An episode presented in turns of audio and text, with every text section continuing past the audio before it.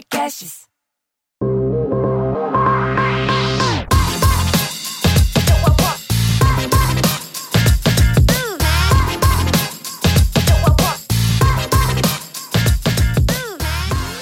Sejam bem-vindos ao Deep Growth, podcast que aborda com profundidade o crescimento das empresas.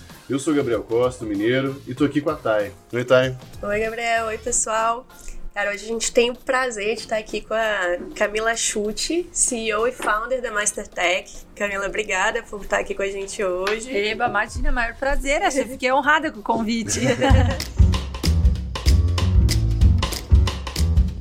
E só antes da gente começar aqui a conversa, eu queria agradecer os nossos patrocinadores, o Super Coffee, que tá com a gente desde a primeira edição e super ajuda a gente a ter energia, não só para gravar isso aqui, fazer tudo que a gente faz, mas no dia a dia, cara, estudar, né, continuar é, realmente fazendo as coisas acontecer.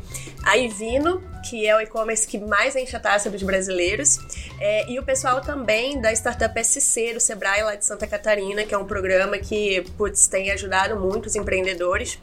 E agradecer também o apoio da Fala Criativa, que cedeu o escritório aqui pra gente gravar hoje, né? A gente brinca que eles estão aqui com esse banner Campanha de display, essa é. campanha de display. Mas agradecer também a Cecília e toda a equipe da Fala por receber a gente hoje. É, Camilinha, muito prazer ter você aqui. Cara, eu lembro que a gente se conheceu já tem uns anos, agora já não sei quantos. É, quando você tava pensando se você ia no, na Tech Mission do Brasil Innovators, que era uma viagem pro Vale, enfim, de empreendedores, você já tinha lá o projeto da Mulheres na Programação. É, e você tinha estagiado no Google, era formada em tecnologia, tinha essa coisa toda nova e, cara, né? tateando um pouco o que, que você ia fazer, né? Já tinha uma parada ali de transformação social, já tinha algumas ideias. E eu queria saber o que, que aconteceu desde então, assim, né? Você acabou empreendendo, mas o que, que você aprendeu desde aquela época, eu acho, até hoje? Porque, querendo ou não, são alguns anos e nessa faixa etária, putz, Pouco é um, que vocês são jovens. é um né? crescimento. É, não, assim, mas é um crescimento, um amadurecimento muito grande.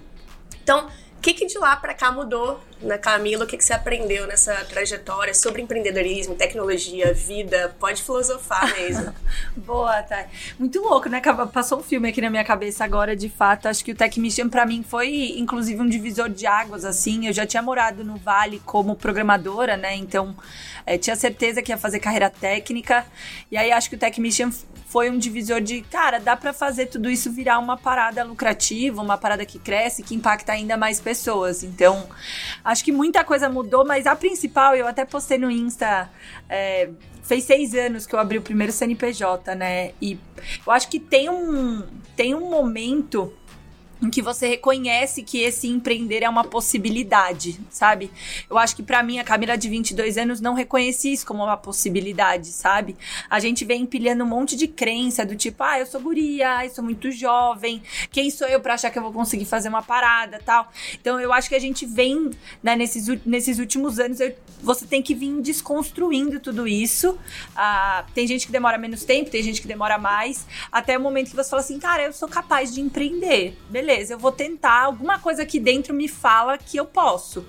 E eu não acho que essa conta é racional, eu não acho que é um- um você não precisa ter um chamado divino, ah, mas alguma coisa, né? Tem gente que chama de guts, alguma coisa lá dentro fala assim, cara, eu acho que eu posso fazer mais dessa vida aqui, sabe? Eu Não acho tem a que ver dá... com uma certa inconformação também com as coisas? Talvez.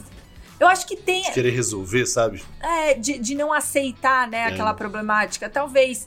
E acho que aí, pra mim, o que mudou muito foi ter reconhecido esse chamado e agarrado ele, ah, por inconformação, por vários motivos, mas eu acho que eu agarrei ele é, de uma forma cada vez mais clara. Antes eu brincava que eu, se eu não fosse empreender, eu ia arrumar emprego na iniciativa privada e tal. Eu acho que não dá mais, não tem mais volta, não sei se eu consigo hoje é, arrumar emprego na iniciativa privada e, e ficar Não, lá. arrumar emprego você Não, consegue. arrumar né? emprego com certeza, mas. lá. Não, é exato, boa, Thay, mas acho que se não tiver um espaço de criação, assim, eu já não me vejo mais sendo programador estrito senso, sabe? Assim, tipo, recebendo um briefing e, e programando assim calmamente. Eu não acho que eu não, não dá mais. Eu viro e mexe ainda programa um pouco por vontade, mas acho que eu saquei que empreender é a minha parada. E acho que a segunda coisa é reconhecer que é- são pessoas, né? E você vai ter que continuar conversando com elas e nutrindo essas relações. Eu, por muito tempo, sendo técnica, acreditei que uma uma boa capacidade técnica me traria tudo. E tem problemas que não não, resolve não resolve. Não resolve com código, não resolve com estratégia. Não, assim, você vai ter que conversar com as pessoas, você vai ter que, é, é, de fato, dar e receber, sabe? Eu acho que as comunidades em si, por mais que a gente tenha dificuldade de, às vezes, tangibilizar o valor delas, são elas que vão te colocar pra frente. É um almoço com a Thay, é um almoço com a Ana Fontes, é um almoço com o Alfredo, é um almoço com pessoas que vão abrir a sua cabeça e que vão te ajudar e que vão te dar a mão e que vão te apresentar pra alguém. Então, acho que nos últimos seis anos de empreendedorismo, eu saquei que você ia precisar se colocar nessa, nessa vulnerabilidade de conversar com as pessoas, sabe? Eu acho que isso foi uma lição importante. Não adianta você ser muito boa tecnicamente, eu sempre achei que bastava. É, não eu- adianta. Eu, eu tenho uma, eu tenho uma coisa que eu falo que assim, existem no mundo muito mais pessoas que são bem-sucedidas que são razoáveis no técnico, mas se vendem Sim. muito bem, do que os muito bons técnicos que não sabem se vender. É. E claro que ninguém precisa virar o Alfredo aqui que, que, que vende qualquer coisa, mas é, realmente é muito Tem importante aprender, é. o, o mínimo pra você. Pô, às vezes a gente fala assim: ah, não, mas eu não quero vender. Beleza. E aquele projeto? E o jeito que você quer fazer o negócio? E o, eventualmente, alguma promoção que você quer? Tudo isso na, na prática tem a ver com isso. Então, acho que é interessante já ser você como do lado técnico aí puxar e especialmente quem quer empreender, né? Aí Não. não tem outra, outro jeito. E eu acho que tem um lance de vender pra você mesmo, assim. Ah, eu, quando eu. Vou, contando um pouco de história, né? Eu saí da faculdade aqui e fui trabalhar no Google. Então, com 20 anos, tava a Camila lá no Vale sendo programador e todo mundo à minha volta achando que aquilo era a vida perfeita. Meu Deus, a Camila conseguiu o sonho, né? O, o, o, o, estilo de vida. Caraca, guria, jovem, a Camila chegou lá. E aí, quando eu cheguei lá, eu olhei pro lado e falei, mas não é aqui. Não é isso que eu quero fazer da minha vida. Eu quero fazer mais, eu, eu quero montar uma escola. Eu sempre tive esse lance com educação, com, com meninas da tecnologia, né? Como é que eu levo mais mulheres. E aí eu tive que vender pra mim mesma uma história, sabe? Então.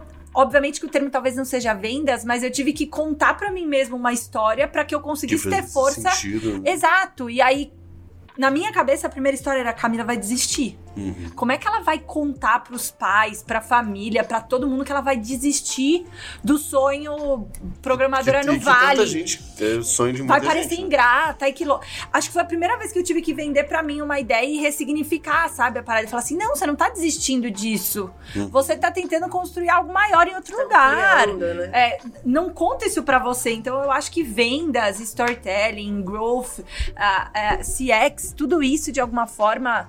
é, no último caso, você usa pra você mesmo, sabe? No último caso, você usa pra você conseguir contar as histórias, enquadrar as histórias, vender pra você mesmo essas perspectivas, sabe? Eu, eu acho que eu pa- passei a dar mais valor pra isso depois desse episódio de vamos voltar para o Brasil, sabe? Pode puxar o microfone se quiser, Mais tá? pra frente. Não, não, pode Tava jeito- longe? Ficou muito longe? Eu, acho me que tava mexo, ok, né? Mas tá- Atacada. Mas tá tudo bem. Vou é ficar atacadinha, pra garantir. Fica tranquila, meu, como, como você quiser. Pode mexer à vontade. É, e aí, cara, hoje você tá com a Mastertech, antes teve a Ponte 21. A Ponte 21 Isso. fazia mais projetos, não era? Assim, de tecnologia pra empresas. A gente, é, a gente tomou uma decisão, tá, de não levantar investimento, assim, de primeira. Então a gente meio que se Eu refinanciou. algumas conversas É. nesse sentido. Eu, eu, tinha, eu tinha uma dificuldade muito grande, assim, de conseguir tomar risco com o dinheiro dos outros. Assim, eu, eu não lidava bem com essa parte. E como a gente sempre conseguiu, entre aspas, vender nosso trabalho, porque programação, né? Sempre, sempre teve mercado, mercado, né? exato. Então a gente, a, a Ponte 21 foi esse momento de levantar a caixa pra gente conseguir tomar um pouco mais de risco na Mastertech, que era o projeto educacional. Então, Mais de longo prazo, né? Exato. Quando a ponte, assim, pra mim era assim, sempre foi muito claro que eu não seria dona de uma software house e A que eu não trabalho. Ponte... Exatamente. Inclusive- Exatamente. Inclusive, eu vi no seu site que tem os anos, o que, que vocês Uhum. estão fazendo, e nesse ano o Software House tá arriscado. A gente foi entendendo, é, e a gente cortou e foi esvaziando. Não, eu acho o mercado incrível, muito Sim, legal, mas não era o lógico. que eu queria, assim. Uhum. E pra mim foi muito claro que era isso. E ele financiou o sonho É, não só não educação. tem nada de errado, como dá pra fazer um Bomba! dinheiro. Oxe, né? a gente mesmo, eu lembro até hoje. A gente com oito meses, eu isso pra mim foi um marco, porque a gente falou assim, ó, quando a gente conseguir um milhão, criança, né? Eu Sim. tinha 23 anos, eu, eu hoje olho pra trás e falo, meu Deus. É, quando a gente conseguir um milhão, a gente abre a escola. E aí eu lembro que a gente conseguiu um milhão em oito meses. E aí, oito meses depois, a gente conseguiu faturar um milhão, mas É. não tinha um milhão em Sim. caixa. E aí eu lembro que foi o primeiro, tipo, ó, sabe? Tipo, sério que não é só faturar, que saco, né? A gente tava com funcionário já, então a gente aprendeu muito fazendo. Mas foram oito meses é, entre o zero, não tinha nada, e um milhão de faturamento. E aí a gente começou a, a, a questionar, né, se existiria esse momento de, de fato, é, pegar o caixa da ponte e começar uma escola sem olhar pra nada, sabe? E a gente percebeu que não, que a gente ia ter que fazer isso ao longo da jornada, né? E esvaziando um pouco conforme a Mastertech fosse dando lucro, e aí a gente conseguiu pivotar. De um jeito muito diferente da média, assim, acho que a gente sempre foi mais camelo e zebra do que unicórnio, assim, a gente nunca teve, talvez, essa aura de unicórnio, assim, de pegar muito dinheiro, e e não sei, nunca foi a minha vibe, assim, acho que até por isso, né, na, na- a ponte eu tinha, eu era sócia do Fê, né, do Felipe, e a gente no, no meio do caminho sacou que a gente tinha intenções muito diferentes, assim, Sim. e o Fê foi é, seguir, eu fiquei com a Mastertech, e de alguma forma a gente percebeu que a gente ia fazer nesse caminho, talvez não do growth ah, exponencial, mas que a gente ia achar o nosso ritmo e a gente foi esvaziando. Mas, mas, mas tem um ponto muito importante aí, que é o que eu defendo muito, a gente aqui no GLA, especialmente como um projeto paralelo e tal, tem, tem feito muito isso, que é o fato de você não estar nessa fúria louca te permite, inclusive, ter mais calma para tomar decisão. Tem coisa que demora tempo mesmo, né? A frase que eu repito muito é que é, nove mulheres não fazem o bebê em um mês. Tem coisa que Perfeito. demora mesmo, paciência. Então, se você é, entende que tem um negócio que está gerando caixa, que, pô, permite pagar funcionários para trabalhar bem, com qualidade, Uhum. e aí tem coisa que você fala, não, então vou pro mercado, vou testar, e vai dar errado, aí você vai de novo, aí acerta. Tudo isso, na prática, eu acho que é uma puta estratégia de crescimento, Sim. só não é a mais hypada do Ah, vale. exato. Mas é uma puta estratégia. Que é o lance do unicórnio e do camelo, né? Eu acho que a gente, eu vi grandes amigos, assim, se frustrarem muito na pandemia. Porque tinham levantado uma grana, não perceberam quais eram os buracos no negócio, porque não conheciam de fato, porque tinha dinheiro sobrando, né? Então, mano, vamos aí, vamos aí, vamos aí. Não percebeu vai. o, onde estavam os buracos, e aí na pandemia, assim, se descabelaram. Por outro lado, eu acho que a gente conseguiu tirar de letra esse momento horrível para a humanidade, mas do ponto de vista de negócio, pra gente é, não foi desesperador, porque a gente sempre foi camelo, assim. A gente nunca foi de torrar, a gente sempre teve longos períodos, né, é, a- a- de dificuldade, ciclos que a gente respeitou o ciclo biológico. Então, acho que até esse- essa crise mostrou muito, né, alguns modelos que talvez fossem mais coerentes com a realidade até Brasil, América Latina, sabe? E, e hoje, qual que é o modelo principal da Mastertech, né? Você já se aproximou dessa Uhum. questão da educação, vocês conseguem entregar. Tem até curso, gente, pra quem não é programador, né? Curso de Sim. tecnologia pra quem não é programador, Sim. isso eu acho que é, que é um muito bom, assim. Aliás, não dá pra fazer um negócio com GLA e Ô, né? Depois a gente, A gente. A linha, isso daí. trouxe aqui à toa, É. E, e aí, né, assim, o que, o que, que vocês entregam e o quanto você acha que você já conseguiu realizar dessa coisa de realmente levar a educação de tecnologia pra mais gente? Como, Perfeito. como que tá sendo esse processo? Hoje a gente, muita gente olha para Mastertech vê os cursos abertos, né? Mas 80% do nosso esforço e operação é para corporação, É B2B, é assim, B2B. vocês vendem então hoje os nossos negócios são B2B. A gente hoje tem duas estratégias, né? A primeira é de fato treinamento, então é reskilling e upskilling de pessoas, né? A gente cuida hoje de um nicho que só tem a gente cuidando e alguns outros players que talvez não estejam tão é, não esteja tão claro assim, ah, que é hoje na, numa estratégia de transformação digital eu tenho hardware e software. Quem que tá olhando para peopleware, né? A gente vê quem que tá olhando para essa galera que um vai ficar obsoleta, que tem tá bombando de vaga. Então hoje a gente grande parte da nossa operação é desenhar estratégia de atualização de peopleware para grandes corporações. Então, como é que eu pego quem vai ficar obsoleto e coloco nessas novas carreiras? Como é que eu pego gente do mercado e consigo atrair para que a minha marca se coloque numa postura de, cara, é legal trabalhar aqui e tal. Então, hoje grande parte dos negócios estão aqui. E aí do outro pilar que é o que a gente está hoje, né, apostando é plataforma. Então, pra gente sempre foi muito claro que em algum momento a gente ia sacar ah, qual era a parada da Mastertech. A gente sacou no final de 2019, achou que 2020 ia ser nosso ano, Ru. Veio uma pandemia um aí, deu uma atrapalhada, assim, uma coisa tranquila. Mas pra gente eu acho que foi importante, a gente decidiu, né, focar um pouco mais no produto, então tá pra sair três plataformas que são o ecossistema da Mastertech, que de alguma forma suprem, escalam algo que a gente veio construindo nos últimos seis anos. Então, vem aí E2W, Alexandria e Lune. Ah, os nomes já estão publicados, a gente ainda vai lançar, vai fazer uma comunicação legal, mas fica aqui para o podcast os nomes. Boa. A gente Mas de alguma forma, pra- depois a gente. Super. E a gente tá construindo, então, agora a plataforma. Esses dois, acho que agora o coração da Mastertech são as plataformas e o B2B. A gente continua com os cursos porque a gente ama, tá? E na verdade a gente não ganha dinheiro com programação para não programadores, com formação de PO. Mas ainda Mas a assim, gente faz o ama, curso lá, a gente porque eu acho que faz ama. muito sentido essa questão de, de levar para uma população Total. maior, né? É nosso, é nosso propósito, assim. A gente tem altas histórias, assim, nossos funcionários, grande parte deles vem de um pool de talentos, de gente que nunca achou que ia trabalhar com isso e muda a vida. Então a gente continua e dá muita atenção. E quando eu brinco que a gente não ganha dinheiro com, com programação para programadores, é porque a gente devolve tudo, todo o investimento, porque a gente acredita que é assim que a gente retribui, né?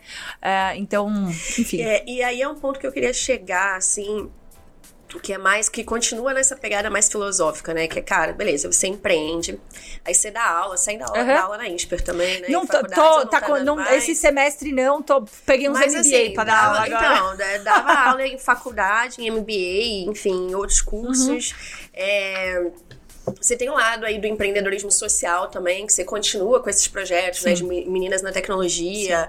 Essa é, é influenciadora. Uhum. Você, você faz um monte de parada, ainda dá tempo de andar de moto pelo Brasil quando Aham. tira os dias de férias, assim, lá com a BMW, É andando loucamente pelo país. E aí, na real, cara, beleza, né? Você ainda é jovem, é, é mulher, como que você concilia isso tudo? né? O, o que- Uhum. e, e o que, que você aprendeu que te ajuda a conseguir? Porque eu imagino que deve ter momentos que você deu uma pirada também. Uhum. Total. Mas, cara, é, é demais. Uhum. É, e eu acho que tem uma parada que é com essa questão, a gente que é, é próxima da Ana Fontes e de outras mulheres empreendedoras, que tem aquele mito também da supermulher, né? Que, Total. Putz, hoje em dia a gente tem que mandar bem no trabalho, carreira, ganha bem, empreende, mas aí chega em casa, a casa tá toda no jeito, organizadinha, até e tem o parceiro, ou a parceira, o que quer que seja, os filhos. E aí, dá pra fazer isso tudo? O que, que você já, já pegou nesse, nesse Esses caminho? últimos, é. Eu acho que eu acabei não separar. A minha estratégia é não separar muito, sabe? Tá? É tipo. Cara, se eu for contar quantas horas eu me dedico pra um, pra outro, pra um, pra outro, lascou, assim, porque soma mais que 24, então não tem como. Eu acho que quando a gente para de separar e começa a colocar tudo isso como forma de entregar uma mesma missão, fica mais fácil. Então, por exemplo, o doutorado hoje. O que eu tô estudando no doutorado é o que eu tô aplicando nas plataformas, o que eu aprendo nas plataformas é o que eu tô escrevendo no doutorado, que é o que eu vou dar aula no MBA, que é o que vai retornar na reunião de marketing da Mastertech, que vai me dar ideias. Então, acho que hoje eu consegui, e eu acho que isso demora e, e- e demanda maturidade e esforço, que é perceber o que, que você quer? Do que, que você quer da sua vida? Assim, eu acabei me dedicando a conseguir construir tecnologia que ah, possa ajudar as pessoas e não piorar a vida delas. E no meio do caminho, obviamente, eh, tem educação de tecnologia. Então, tudo que eu faço tem a ver com isso. E aí eu consigo aproveitar e otimizar o meu tempo, porque o livro que eu tô lendo aqui eu uso em todos. Todos os canais. Então é meio como ver a sua vida como uma empresa, sabe? Você tem uma missão única que tem canais de entrega. Tem gravações que você vai fazer, tem aulas que você vai dar, mas no fundo, no fundo, a missão é a mesma, o coração é o mesmo, sabe? Então, qualquer tipo de avanço em uma dessas áreas ajuda todos os outros. Óbvio que tem hora que isso sai do controle, totalmente, assim, totalmente, né? Não, é inevitável que saia do controle. Mas eu acho que quando a sua missão central tá clara, então, cara, é sobre educação de tecnologia tudo que eu fizer vai girar, vai orbitar em torno disso, você consegue recobrar a sanidade é, num, num espaço menor, sabe? É, eu falo que é muito sobre você fazer coisas que retroalimentam a máquina. É isso. Então você tem uma máquina.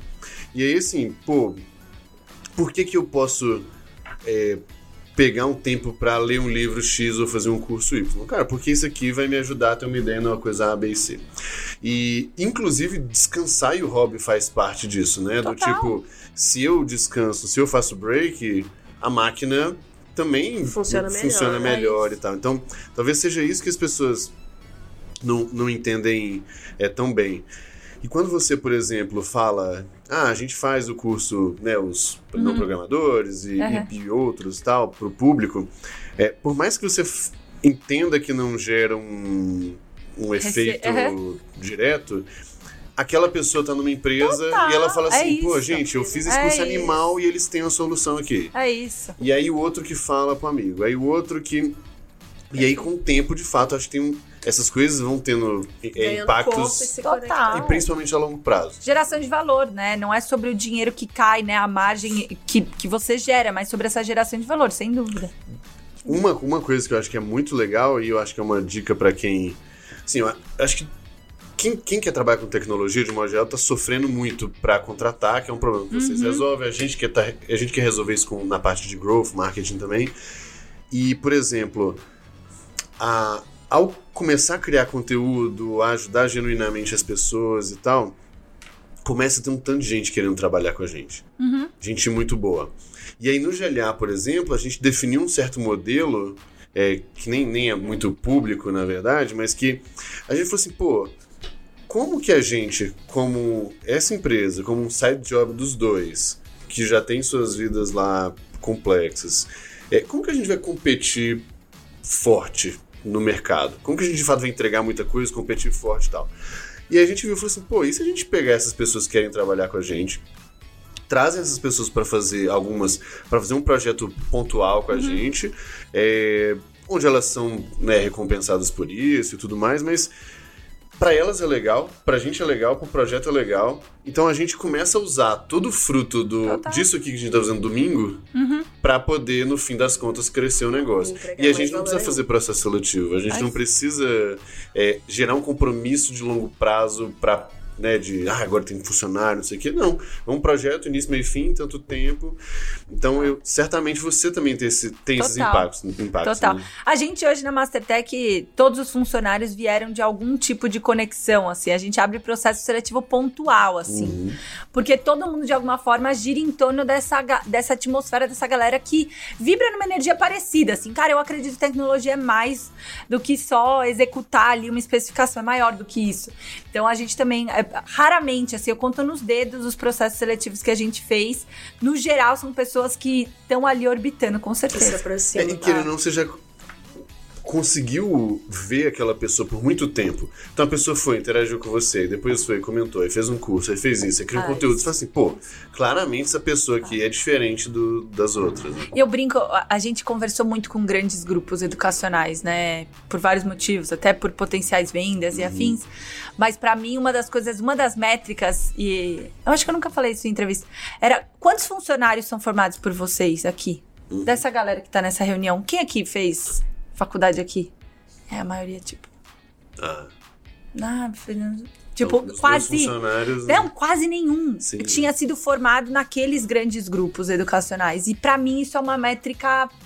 Cara, assim, na É boa, se complicado, você aceita ser uma parada de educação e você não consegue contratar quem você educa, tem um BO aí. Uma Uhum. conta não fecha.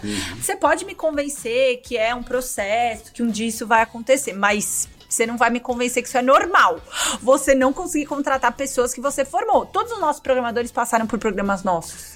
A, a única desculpa que daria pra aceitar nesse, nessa situação, que a gente sabe que não é verdade, Uhum. é que se o negócio fosse tão incrível, mas tão incrível, mas tão incrível, que a própria grupo educacional Aham. não conseguisse pagar. Suprir a necessidade, é, pagar o salário, lá, porque é. a competição é muito grande. Mas a gente sabe que não é É, não verdade. é. Não, e eu acho que essa, isso é uma observação, assim, importante da gente olhar pro valor que o nosso negócio gera, né? A parada de vocês é tão legal que vocês atraem pessoas legais que podem devolver pra vocês. Pra mim, isso é uma métrica de sucesso. Da Mastertech sempre foi. E se você tem um negócio de educação, deveria ser. Porque senão, Porque de a alguma forma, é, de alguma forma, você errou em algum Não, pedaço e a aí. gente tava conversando no carro de manhã ah, até sobre isso, né? Que tem alguns outros projetos que a gente tá assim, pô, como a gente vai conseguir tocar? A gente não vai conseguir tocar. E a gente tava falando. E a gente tá montando um programa de desenvolvimento de líderes para as empresas contratarem, que Sim. é uma das paradas que mais mais acontece as empresas chegarem pra gente, pô, me indica aí E hacks é. de growth, Ah. não sei o quê. Eles falam assim, não, cara, a gente vai tirar do nosso programa. É. Tipo, porque a gente quer fazer o sourcing até pra gente mesmo. A gente tem interesse que as pessoas que aprendam com a gente consigam fazer Perfeito. as paradas É. que a gente precisa que sejam feitas. É, né? resumindo, a gente tem. No fim vai ter três produtos. Eu e a Thay, a gente não vai conseguir tocar nenhum. E aí, aí, aí a gente falou, porra, a gente precisa. É, um dos produtos é o, o de hunting. Eu falei, porra, se a gente não. Dois de educação e um de hunting. Se a gente não consegue é, pessoas pra tocar esse negócio vindo da nossa, do nosso próprio Tem alguma ecossistema, coisa, tem alguma é, coisa errada. É isso, é exatamente isso, assim. E eu acho que a natureza dos nossos negócios, de alguma forma, tem relação, porque não existe uma graduação em growth Educação hacking, formal. assim como não, assim como não tem ah, uma graduação em IA, uma gradu... ou- em tecnologia tem um pouco mais, mas não num contexto competitivo comercial, né? Então, sei lá, um- agora começaram a, a surgir desenvolvimento full stack, mas antes não tinha, assim. E, e você ia ter que passar por um currículo meio desastroso, assim, fazer álgebra linear, processos estocásticos, que na prática, no comercial, você não vai usar, sabe? Então, no volume, eu acho que a natureza é parecida, né, dos negócios. Existe uma defasagem, não existe um curso formal, curto, pragmático, comercial, corporativo, sabe, da parada. Então, a gente vai ter que suprir. E a beleza disso tudo é que é tão gigantesco o mercado que pode entrar uma, duas, cinco, dez, vinte empresas que, que tem espaço. Total. Tem- Tem bastante Não que coisa a você- ser feita. é, não, Total. não que você vai dar mole pra concorrente, mas é, não precisa achar que é, Que sei lá, um bem de bastante, consumo é. X que já que tem um negócio determinado. Ah, né? tá. A, a gente a gente viu ontem pra gravar uns anúncios vagas de growth e aí de programação deve ser 10 vezes mais. A gente viu ontem rapidão no LinkedIn. Lá nas vagas do LinkedIn Nossa. são 4 mil. Ah. Hoje, né? Ah, Hoje, só no Sendo que LinkedIn. há pouco tempo a gente olhou, tinha 2 mil, né? É, a gente Não, bizarro.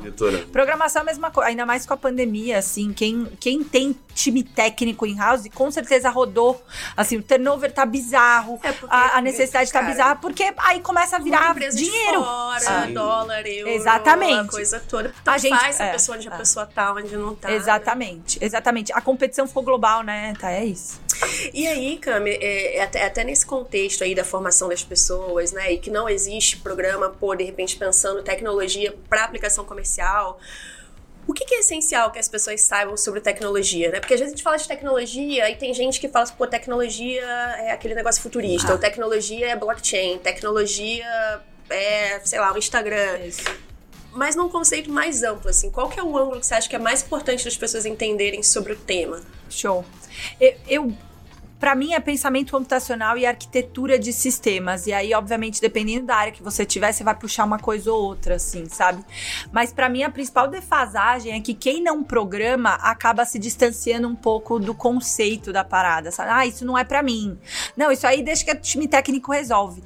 Mas arquitetura da solução, você precisa estar envolvido de alguma forma, porque ela vai trazer consequências para o seu negócio, para as possibilidades. Então, a microserviços, por exemplo, é uma parada que para quem está programando é muito óbvio, já está quase ultrapassado. Mas para quem não é de tecnologia, se você não souber o que é essa parada, dá um Google agora, amigão, porque você vai ter que aprender a como é que esses sistemas não, Eu como é que esses sistemas na Max conversam? Que foi esse cara, precisa Como é que essa parada microserviço. Conversa? Como é que você se torna modular? Então, como, é que você, se... consegue ter flexibilidade, as coisas serem... Você não pode qualquer pedido de mudança demorar cinco anos, senão seu negócio não vai andar pra frente, sabe? Então eu acho que se, né, você não sendo de tecnologia, você sendo de growth, você sendo de vendas, você vai ter que entender sobre arquitetura de sistemas e possibilidades do mundo digital, senão você vai ficar pra trás. Você vai passar uns maus bocados ficando na mão da galera técnica, que também eu brinco, que eu, eu vou defender até a morte, mas a gente é difícil de conversar, Sim. porque a gente cria um dialeto ali nosso que a gente se basta e a gente quer mesmo que a galera ah, vai estudar, sabe? Tipo, a gente. Tem hora que eu vejo umas conversas, assim, meu sócio hoje não é técnico, né? O Fábio. E às vezes é umas conversas ele, tipo, galera, assim.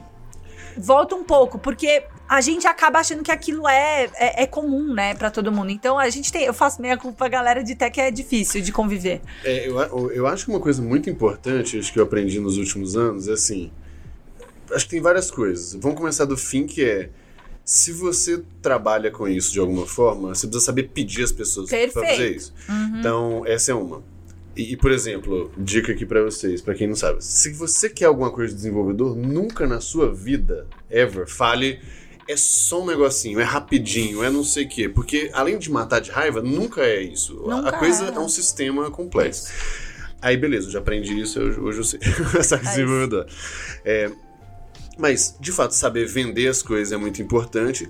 E outro é, que eu aprendi com o tempo também é saber questionar e fazer boas perguntas. Exatamente. Porque do outro lado de tech também falta muito contexto de negócio. Total. Para as pessoas não entenderem. E aí o que eu aprendi, eu aprendi no. Eu tô tocando um time de produto lá na RD uma época. é, eu aprendi o suficiente de design o suficiente de tech, eu falo que pra não me enganarem. Só isso. É isso. E aí, quando eu tava conversando com algumas, né? Aí o meu desenvolvedor apresentou alguma coisa. Aí eu falei assim, cara, mas por que nós vamos fazer assim? Bom, vai demorar tanto tempo, fazer assim, mas por quê? E aí, quando ele explica, explica, eu falei, cara, eu não estou entendendo. É, é, deixa eu te explicar o que, que a gente precisa. A gente precisa desse negócio em duas semanas por causa disso, disso, disso, disso. E me conta, o que, que a gente tem que abrir mão? O que, que a gente tem que cortar? É. O que, que de repente não dá pra fazer e por quê? E aí, o fato de simplesmente os dois começarem a aprender a conversar, Uhum. o negócio voa. É fazer boas perguntas. É por isso que eu acho que é o mínimo de arquitetura de sistemas, assim. Como é que você pensa com aquela cabeça, né? Porque eu vejo muita gente usando buzzwords porque é o que tá usando. Então, ah, eu quero um blockchain, eu quero um chatbot, eu quero. Você não sabe nem o que você quer. E aí você acha uma palavra bonita que você acha que tá ajudando o outro lado a entender o que você Sim. quer, porque é uma, uma parada pronta. É melhor que você aprenda sobre Explicar possibilidades problema e também. explicar o problema e fazer boas perguntas do que chegar com uma solução. Então eu quero tipo.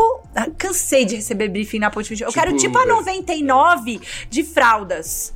Eu quero tipo a, a, o Get Ninjas de babás. A, a gente cansou de pegar briefing assim, sabe? Cuidado, cuidado, porque ele não te dá espaço pra poder propor algo que seja ainda melhor ou que seja viável, sabe, Pra aquele movimento. Então. O essencial de tecnologia é entender sobre arquitetura. E onde que as pessoas podem aprender sobre arquitetura? Eu acho que hoje, tá, um, obviamente, na Mastertech, o Programação para Não Programadores, a, a faixa É, traz um Entender pouco isso. traz sobre isso, né? Hoje, o Programação para Não Programadores, ele tem o fazer e o entender. O fazer é para quem quer começar na área de tecnologia, porque programar é muito legal, é um superpoder, assim...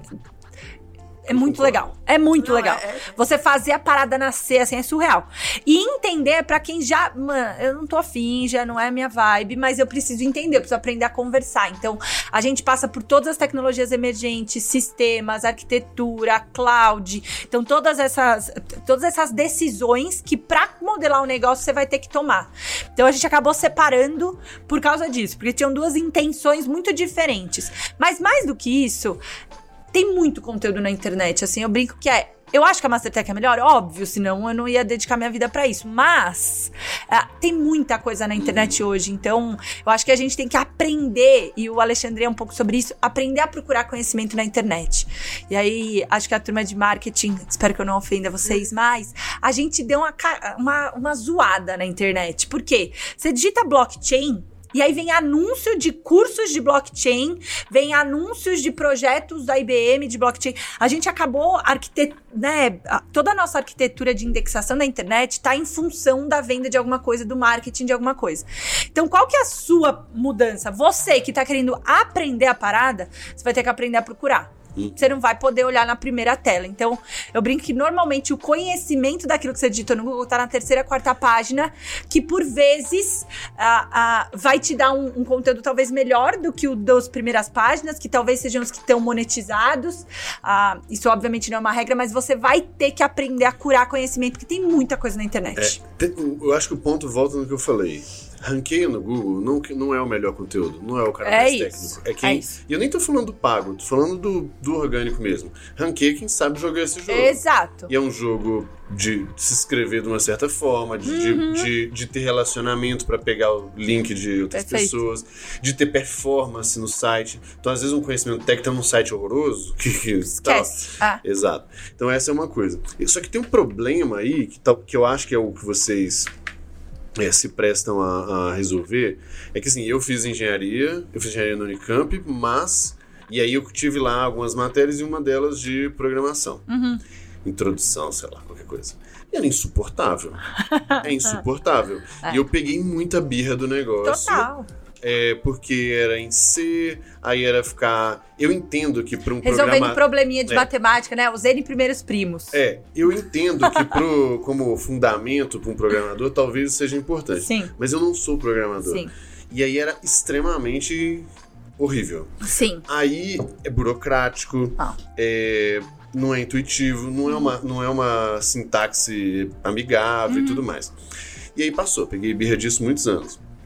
E aí, quando de fato entrei nessa parte de growth e eu entendi a essência da coisa, é, eu me deu a louca lá e eu peguei e me dei o desafio de aprender em 24 horas. Aí eu peguei e aprendi JavaScript. Uhum. E falei assim, porra, é muito, diferente. Não Totalmente. é aquela ah, coisa dura. É tipo, eu entendo, pô, eu entendo o que tá escrito, né? Até Sim. as palavras são mais bonitinhas e tal. Sim. E aí eu obriguei meu time inteiro a programar. É aprender isso. a programar. É. Mas não era pra virar programador. É Era pra entender o que, que era um algoritmo, como que se- Dificuldades, como que se é, como que constrói você a linha de escreve. raciocínio. Exato. E ainda botei um TCC. Todo mundo tinha que fazer um projeto que era tipo assim, resolve algum problema da sua vida.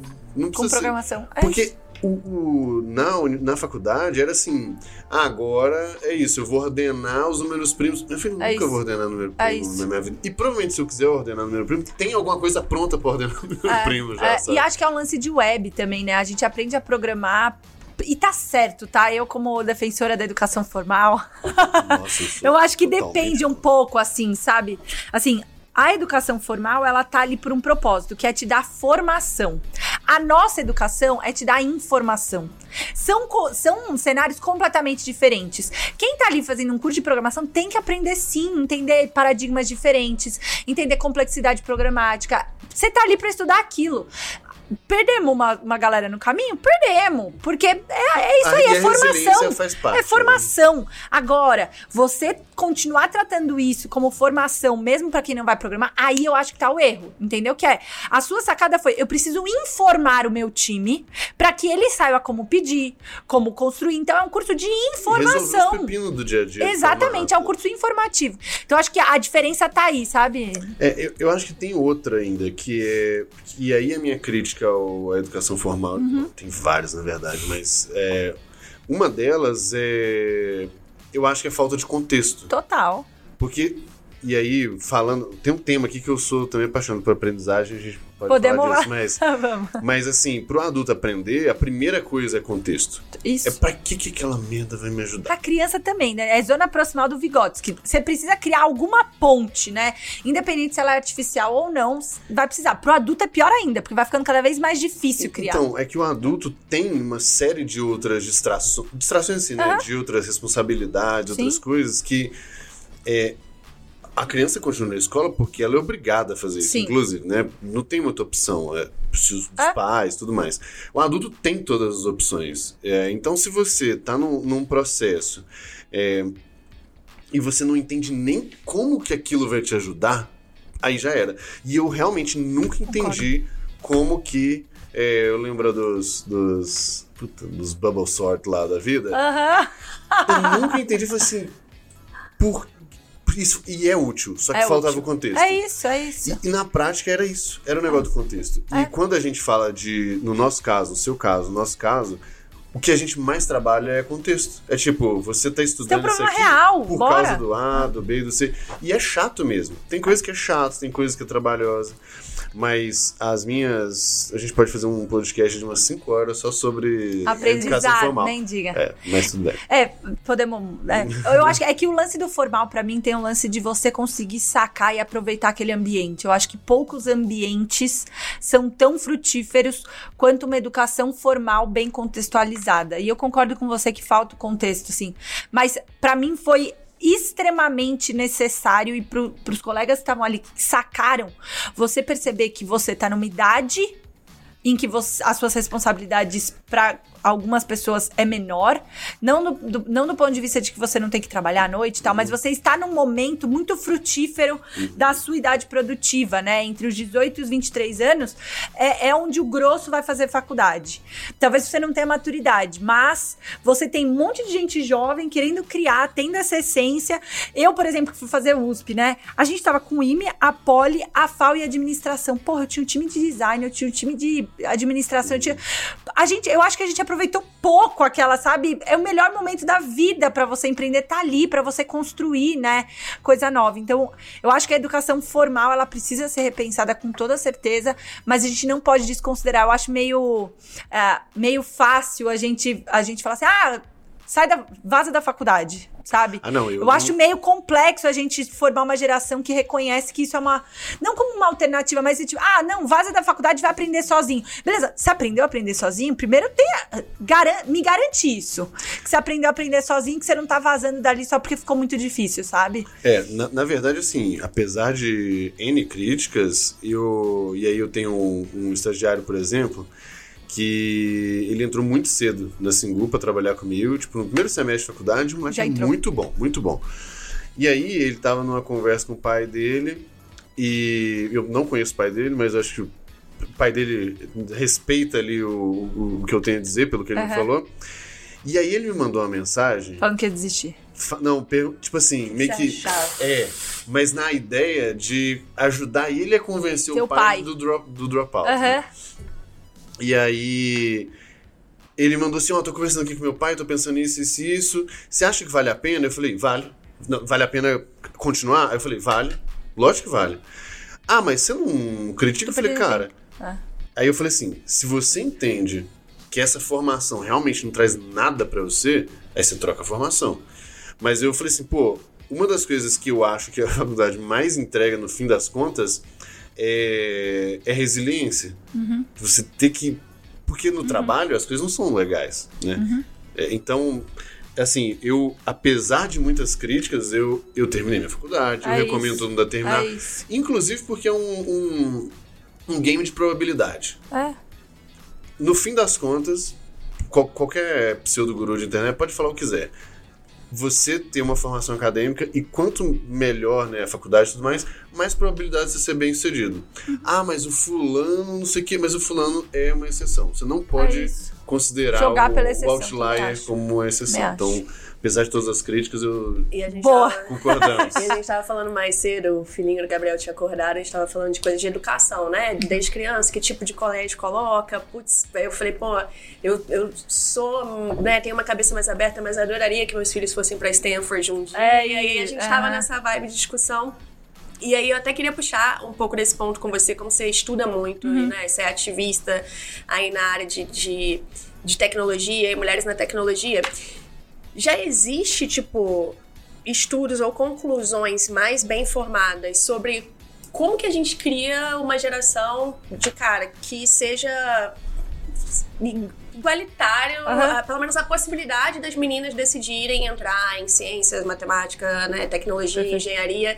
Como que a gente cria meninas com essa capacidade e meninos uhum. também, né? Porque eu vejo hoje minhas amigas que têm meninos muito preocupadas com essa parada de cara, não, mas os, os meus filhos têm que, né, ah. conseguir fazer isso acontecer lá na frente. Então, Boa.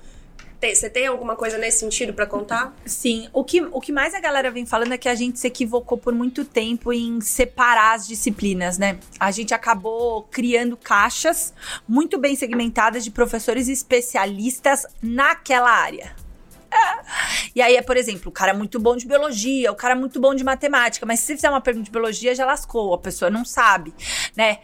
Grande parte dos estudos, né? O Papert, desde os anos 90, né? O Simon Papert já vem falando que, cara, essa parada aí de separar por disciplina vai dar ruim em algum momento. Lá na década de 80, ele falou, ó, oh, Mindstorms, né? Ele, ele publicou um livro famoso sobre isso, falando assim: olha, gente, eu acho que o mundo digital não vai permitir que a gente siga fazendo educação assim, mas eu só acho. Uhum. E aí todo mundo Depois que veio. Me contam tamanho do B.O.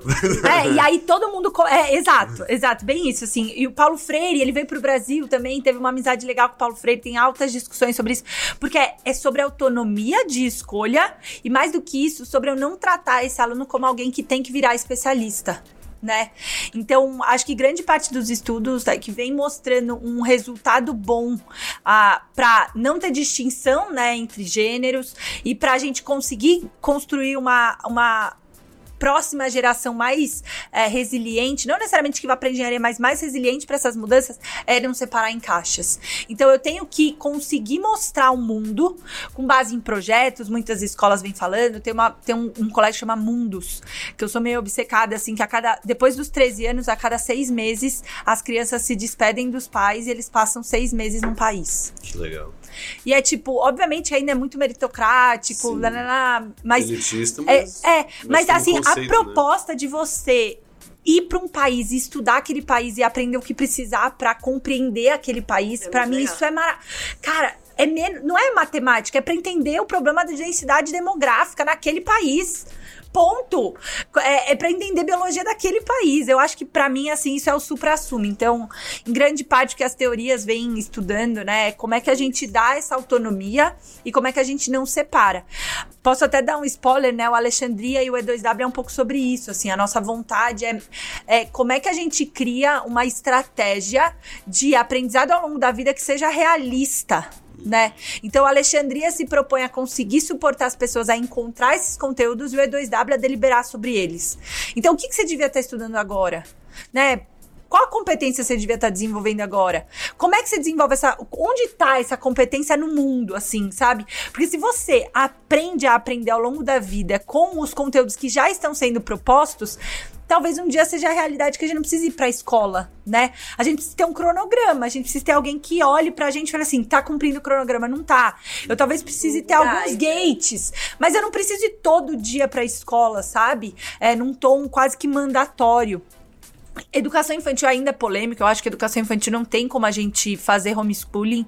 E acho que a pandemia provou um pouco isso. Assim, até uns 7, 8 anos, a gente tem muita, muita coordenação motora, muita muito, um aspecto sensorial muito tenso, assim. Que você tem as grandes aberturas de, de janelas, né, cognitivas. Depois disso, eu acho que o, a Mundus, a Minerva e essas outras estratégias de educação por projeto são muito bem sucedidas. A gente espera conseguir suportar, não ter que esperar geração, né? Pra ela vir diferente, a gente, a gente espera, né, com a Alexandria, com a 2W, com o Lune, conseguir reverter um pedaço para que essa nova geração, para que a nossa geração, né, consiga usufruir dos próximos, sei lá, 30, 40 anos que a gente vai é, viver. Mais, né? 50 anos, 80 anos. É, eu a gente já vai tô viver mais. É, a, a minha brisa nesse sentido, os meus filhos estudam numa Waldorf, é, na Steiner, aqui em São Paulo, né? E, e aí a discussão que eu tava tendo com a Thay, hoje cedo, inclusive, era essa, assim, eu falei, cara, o que eu, o que eu, no fim do dia, eu quero ter dinheiro suficiente para permitir que eles não tenham pressa, porque a pressa na grande maioria das vezes, é por questões, inclusive, econômicas. Total. Né? De você se resolver Total. e tal. É. É, e eu falei assim, pô, se eu conseguir criar essa condição, porque a gente sabe, assim, que é, que é Complexo. super elitista Ah, ah, ah, também, complexo e tal. Mas eu falei, pô, se eu conseguir criar isso, pra mim tá show de bola. É isso. Porque hoje as crianças, né, estão numa escola que é exatamente essa pegada muito mais. Por exemplo, eles não são alfabetizados até os sete anos de propósito. Porque tem muitos aspectos motores, Construção. cognitivos, Ah, emocionais e sociais que tem que ser desenvolvido antes. Porque, vamos, vemos, convenhamos, não faz a porra da menor diferença aprender a escrever com 6, com 7 ou com 8 anos. Total. É, agora, você aprender a se relacionar, você desenvolver os aspectos motores, cognitivos, faz toda a Não, e diferença. desenvolver a autonomia de decisão, né? Uma das coisas. Eu gosto muito do modelo do Waldorf e do Emília Regia, né? Que são. ah, tem um experimento, pra quem é, gosta, tem um experimento que aconteceu na Itália, numa cidadezinha chamada Emília Regia, que eles mudaram todas as escolas públicas pro modelo à la Waldorf. É, tinham alguns ajustes. E eles mudou a economia do lugar. Assim, os pais começaram a aprender com as crianças que voltavam pra casa, as crianças começaram a tomar melhores decisões de governantes no futuro, porque elas aprenderam a deliberar sobre o tempo delas. E isso, você saber des- o que que você tá, dar nome pros seus sentimentos, saber o que que você devia fazer no momento, isso faz você virar um super-herói. Pô, você aprendeu tudo quase, dar nome pra sentimento e deliberar sobre a sua vida. Vai com Deus, decide o que você quer fazer, que seja com 30, 40 anos, É, né? e tem, tem outros aspectos ainda, né? E a gente falou disso hoje cedo também. A, a Steiner, que é onde os meninos estão aqui, Uhum. é associativa. Então não tem dono, é, né, um dono. é, e a essência dela é de os pais que entendem que aquele ambiente tem que ser o melhor ambiente. Então os professores são melhor remunerados, eles são mais treinados. é, e aí, por exemplo, tem. é, pô, tem pais que, sei lá, trabalham com marcenaria. Eles vão lá e ajudam um negócio Ah, na isso. escola. Ah. E aí eles podem dar aula, aí tem outro que dá de dança, aí outro de educação Ah, isso. física, aí outro de Ah, música. Então, tudo isso, na cabeça da criança, inclusive, ela passa a entender que não, não são dois lugares, né? É, não é. tipo, A escola, é um- Escola um, e lugar. casa, E é. a casa é outro lugar. Ah. E a regra de casa é uma, da escola é outra. Isso, inclusive, já É um isso. bug mental em É crianças muito novas. É isso. E quando o pai tá sempre presente na escola, a professora vai na casa, é a mesma isso. professora durante É muito tempo e tal. E eu acho isso muito incrível e na prática tá ensinando muito mais a criança a aprender. Total. Como é que ela aprende, né? Se você conversar Exato. com um guri. Cara, você descobrir como é que você aprende, como que você prefere, você prefere áudio, música. Você conversar com uma criança que vai pra uma escola tradicional, entre aspas, vai, no modelo. Uhum. ah, eu não sei se ela sabe deliberar. Eu não sabia. Assim, eu sempre fui boa aluna, sempre tirei 10, passei na USP direto. a- Tipo, o benchmark de educação é tipo, nossa, que educação bem sucedida da Camila. Mas eu fui sacar como é que eu aprendia depois.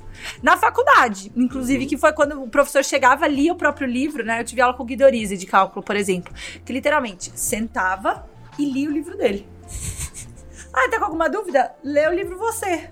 Aí ele punha na lousa, assim. O cara era brilhante. E, tipo, tudo bem, se eu fosse o guitarista, talvez eu também fizesse isso, mas. Eu, eu tive que desenvolver estratégias para que eu pudesse aprender sozinha depois. Se eu tivesse, talvez, pensado antes, eu não teria sofrido tanto, sabe? Não teria sido um martírio tão grande. E como você aprende? Eu hoje tenho plena convicção que é colocando desafios claros, assim. Então é colocando um, um objetivo final. mesmo. Assim, então, por exemplo, dar aula. Como é que você aprende a dar aula? Eu pensei muito. Lá, lá atrás, acho que a Camila faria pedagogia. Ou eu, há quatro anos atrás, falei assim: eu preciso ficar boa nisso. Eu preciso fazer o maior número de cursos e reparar como as pessoas dão aula. Então, eu, eu me matriculava em cursos para ver como a pessoa dava aula. E o que, que você Tipo, gosta que, daquilo? ah, que isso aqui é legal, Mara. Não, essa ferramenta é legal, esse jeito é legal, fazer não sei o quê. Então, pra mim é muito claro que é colocando um objetivo maior e indo atrás dessa busca. E hoje eu descobri que ler, pra mim, é, é a mídia É, mais fácil pra mim. Eu sou meio maluca, assim, com leitura, sabe? De. Eu vi o. Falando, né? Pegar por osmose. eu sou a pessoa louca que tem sempre o livro e eu tô sempre lendo e eu me coloco regra de pelo menos meia hora antes de deitar. E, e isso virou parte da minha rotina. E ler sobre qualquer coisa. Então, hoje eu, hoje eu mais do que ver vídeo, mais do que qualquer outra mídia, ler pra mim é um, é um formato, sabe? O, o Naval, eu sempre vou falar dele porque eu gosto muito dele. Ele tem uma frase muito boa, que eu sei lá se é dele, tá citando alguém. Falam mas- que é dele. É, é, não, eu já ouvi ele falando. Agora, Uhum. se ele que inventou ou não, não sei. já, Mas uhum. que ele fala assim: é, read what you love until you love to read. Que é ler o que você ama até você amar é. A ler, né? Isso. É, e é muito sobre isso. Também que é outra crítica à minha educação formal, que você, você é desestimulado a ler porque é tudo insuportável. Né, E você não escolhe também a Isso, leitura, né? Na exato. faculdade, for- na escola formal, você tem uma bibliografia, é isso aí. Eu hoje, tipo, eu tô numa pira muito louca de filosofia coreana agora. Tipo, por quê? Porque comecei a ler Byung, o, o Byung, e aí falei, cara, o que, como será que pensam? E aí você começa a estudar, Aí, aí... dá com uma sequenciazinha de Aí vi, comecei a ler ele, aí depois fui. Aí caí num K-pop. E como é que a máquina do poder do K-pop, não sei o quê. Eu falei assim, cara, a máquina do poder é a estratégia de marketing da Alexandria, não sei o que. Você começa a criar umas conexões, né? Que a gente na Mastertech chama isso de educação circular. Então hoje eu aprendo em qualquer lugar. Eu tô lendo uma matéria no Globo.com. O que, que eu aprendi dessa parada? Oi? Do ego. Do ego, é. É, No ego, como é que eu aprendi? Eu tô vendo a entrevista de alguém, o que, que eu aprendi? Se você liga essa chave de perceber que você aprende em qualquer lugar e que isso aqui é estudo, essa gravação é estudo. Eu não tô indo trabalhar no domingo, eu tô vindo, eu tô estudando. Pô, eu tô aprendendo com vocês, né? Eu tô trocando. Ao verbalizar. Mais. Não, ao verbalizar, eu já criei alguma coisa. Então, hoje a Camila aprende, né? E é o que a gente tem tentado ensinar na Mastertech em todo lugar. Educação circular, sabe? Numa vibe de economia circular. Como é que eu consigo tirar aprendizado de qualquer interação que eu tenho com o meio, sabe? O, o papo tá tão bom que nós estouramos o tempo Estourou? de um jeito. Quanto tempo de gravação tem já? 5, 4, não, então tá, tá exatamente no, no ponto ali. E pode manter o. Puxar no, pra no fechar, vídeo. então, e É, extras. Deixa eu ver aqui. Pessoal, quem quiser ter acesso aos minutos extras, é só acessar growthleaders.academy. Tem lá todas as informações sobre a nossa plataforma, que até vocês assistirem isso estará relançado. Vai, tá com melhor bem mais ainda. coisa. Então vale a pena. Fica a dica aí. Boa. Deixa eu, deixa eu puxar o último aqui, Camila. O que, que é o mito mais comum sobre a aprendizagem, ou a aprendizagem e tecnologia, os dois, que você não. não- Que não- que eu acredita, discorda. Aliás, não precisa nem ser um mito, né? Porque o, o mito seja parte do pressuposto que ele tá errado. Mas assim, o que, que é o senso Aham. comum? Senso comum, isso, que você acredita. Pra mim, é- e, e é, e eu falo bastante assim, porque eu acho que isso ferrou com, com a vida de muita gente, que é, tem coisa que você não vai aprender. Tipo, ah, isso aqui não é pra mim. Isso claramente pra mim é uma crença, assim. Eu fiz um TED e, nossa, eu, foi um dos uma das grandes crises, assim, na minha vida. Uns, em 2016, me convidaram pra fazer um TED num estádio pra 6 mil pessoas com eu lembro professores. Com professores. E, e grande parte da audiência iam ser professores de escola pública. E na época eu já falava muito sobre a necessidade de ensinar programação e tal. E aí eu fiquei assim, meses, sabe? Quando você fica, cara, o que, que eu vou falar pra essa galera? O que, que eu vou falar pra essa galera? E pra mim foi sobre esse mito de que. ah, a gente, quando vai pra escola. Você questionou se seus filhos vão aprender a ler e escrever? A gente sequer questiona isso. Eu não abro esse precedente, pra, nem pra escola, nem pra sociedade, nem pros meus filhos. Ai, filhotinho, será que você vai aprender a escrever? Hum, será que seu cérebro tá preparado? Hum. Pelo contrário, a gente insiste e a gente foi criando mecanismos pra que isso fosse verdade pra Absoluta grande pra parte das mundo. pessoas que passassem pelo sistema educacional. Obviamente que a alfabetização universal ainda não é uma realidade, mas todo mundo que entra numa escola, a gente não questiona se ele vai aprender a ler e escrever. A gente garantiu por várias estratégias que ele iria. Só que a gente não faz isso para uma série de outras Sim. disciplinas que são essenciais. Por exemplo, a gente cansa de desencorajar gurias com matemática. Uhum. Ah, não, mas aprende o básico. Você fala bem, tá tudo bem. Ah, não, você já é boa com português, tá tudo bem. Pode largue mão. Tá lá, não precisa. Não se preocupe. Então, eu acho que tem um mito que ainda é muito, muito latente. O pai fala isso. Ai, que você é de humanas, né? Cansei de. Ai, é que a Camila é de exato. Eu tenho uma irmã gêmea, gente. Gêmea, idêntica a mim. Que foi criada pelos mesmos pais, que foi pras, pra mesma escola Uhum. que a gente cresceu ouvindo. Uma é de humanas, a outra é de exatas. E a Carol é tão boa em matemática quanto eu, mas ela ouviu tanto que a Camila era gêmea de exatas, Que que hoje foi- ela, tipo, ai. não, não. E eu ouvi tanto que ela era gêmea de humanas que toda vez que eu tenho que escrever uma legenda de um post de Instagram, eu entro em Cara, mas o pânico. doido é que as duas têm capacidade das E- duas e- coisas, porque você comunica super bem Concorda? também, Tá. Isso eu é um mito da educação. as duas. Isso é o mito da educação e da aprendizagem. Você não tem capacidade de aprender alguma coisa, sabe? Você não é dessa galera. A gente acabou criando esse mito. E aí, no, no TED, o que aconteceu foi: grande parte do meu discurso envolveu eu construir uma narrativa de que ensinar programação não podia ser impossível, que era só um novo tipo de alfabetização e que a gente devia colocar essa urgência a- a- na pauta para que a gente conseguisse ter cartilha, para que a gente conseguisse ter professores, para que a gente conseguisse ter área de pesquisa. Devia ser urgente e não questionar. Por- porque eu acho que ainda muitas coisas não foram pra escola ou a- a- ainda são licenciadas porque a gente acha que tem coisa que não é pra gente. Tem coisa que a gente não vai aprender. Então, se a gente conseguir quebrar esse, se eu morrer achando que pelo menos um pouco eu colaborei a fazer as pessoas acreditarem que elas podem aprender qualquer coisa a todo momento, eu acho que eu, eu cumpri um, um décimo da minha missão. Se eu. Não, eu concordo 200%. E aí, mais uma crítica à educação formal que eu tenho, É. né? Aproveitando. Não, mas você já tocou, você tocou no ponto. É, acho que um tanto de gente fala assim: ah, por que, que eu tenho que aprender isso? Não vou nunca usar nada na vida. Eu nem concordo muito com, esse, com essa filosofia. Mas de fato eu concordo que, sim, tem muita coisa meio que goela abaixo aí. E que, por exemplo, as pessoas não aprendem é, o fundamento de, por exemplo, comer bem, Total. de alimentação. Total. Que é Como seu corpo funciona, né? indiscutivelmente. E não é como se o corpo funciona tipo a mitocôndria.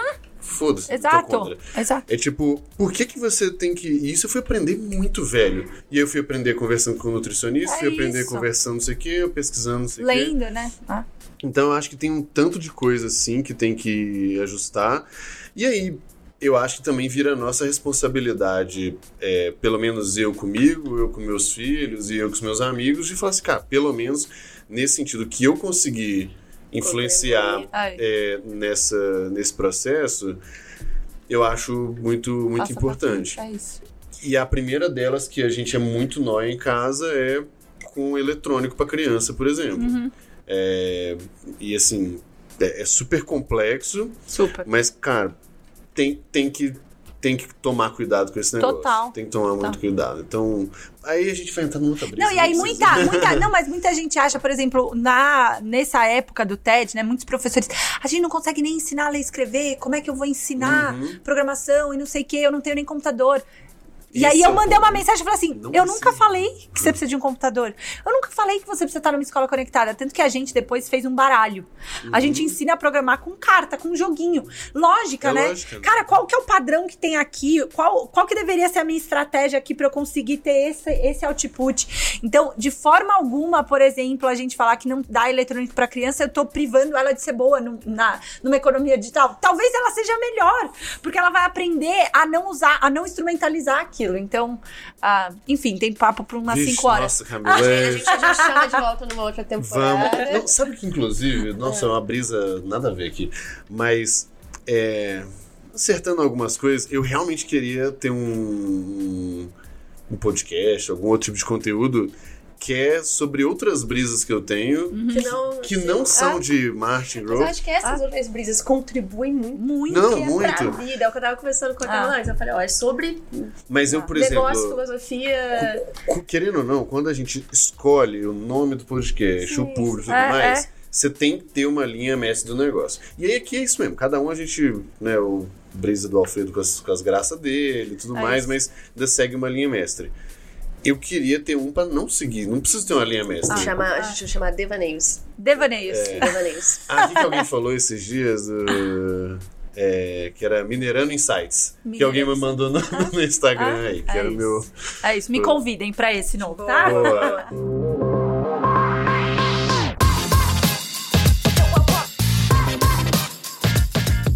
Camilinha, pra gente fechar, é, a gente sempre gosta de pedir três dicas. Pode ser mais, mas Uhum. assim, três dicas de conteúdo. Pode ser livro, pessoa pra seguir, Uhum. qualquer coisa, TED. O que, que você acha interessante? Não necessariamente precisa ter, ser tecnologia ou ser negócio, mas coisas que você acha que pode contribuir com. Boa. Assim, duas, duas coisas que mudaram drasticamente a minha vida como empreendedor e afins. Psicologia comportamental. Então, acho que quem trabalha com vocês estudam mais isso do que, do que eu até. Mas eu acho que psicologia comportamental é uma parada. Eu li todos os livros do Daniel Kahneman, é, vejo Dan Ariely, leio muito sobre isso, porque eu acho que é, é sobre a gente entender o nosso hardware biológico também. Então, tudo que tiver a ver com psicologia comportamental, vai com Deus. Pode. Eu Acho que um bom livro pra começar é o Rápido e Devagar, do Daniel Do Kahneman. Kahneman? E o Poder do Hábito do, do, Do- Charles Dux. Duckins, né? Eu nunca sei falar o nome dele. Dux, assim, né? é, chama O Esse Poder do. Hábito, esse aí. É. Então acho que esses são bons. Isso, exato. É, e o segundo, eu acho que é ler sobre futuro real, assim, sabe? Eu sou muito contra qualquer um que se, a- se apresenta como Futurólogo. É, futurologia. Assim, eu tenho um pouco de medo, porque eu acho que o enquadramento da pergunta tá errado. Não é sobre a gente estudar a probabilidade, sim, o que a gente espera.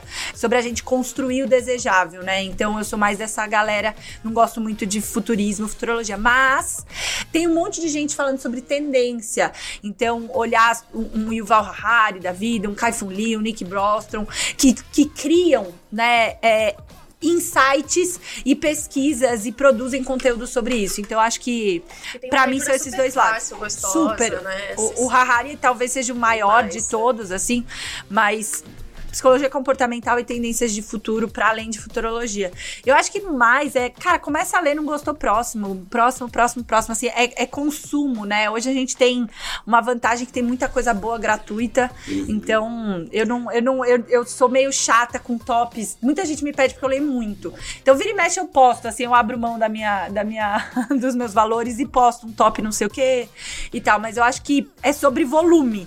Né? É, e, e essa é uma parada que às vezes a gente é muito preciosista, né? Não, eu quero ter a melhor qualidade, o melhor livro. Cara, tipo assim, a sua probabilidade de acertar lendo muito mais coisa, consumindo muito mais É isso. conteúdo, ela é E passa pra frente. maior, é isso. porque- Eu sou zero apegada com livro, assim. Então eu, eu viro e mexo, tô com o livro na bolsa, alguém fala, ai, que legal, pode levar.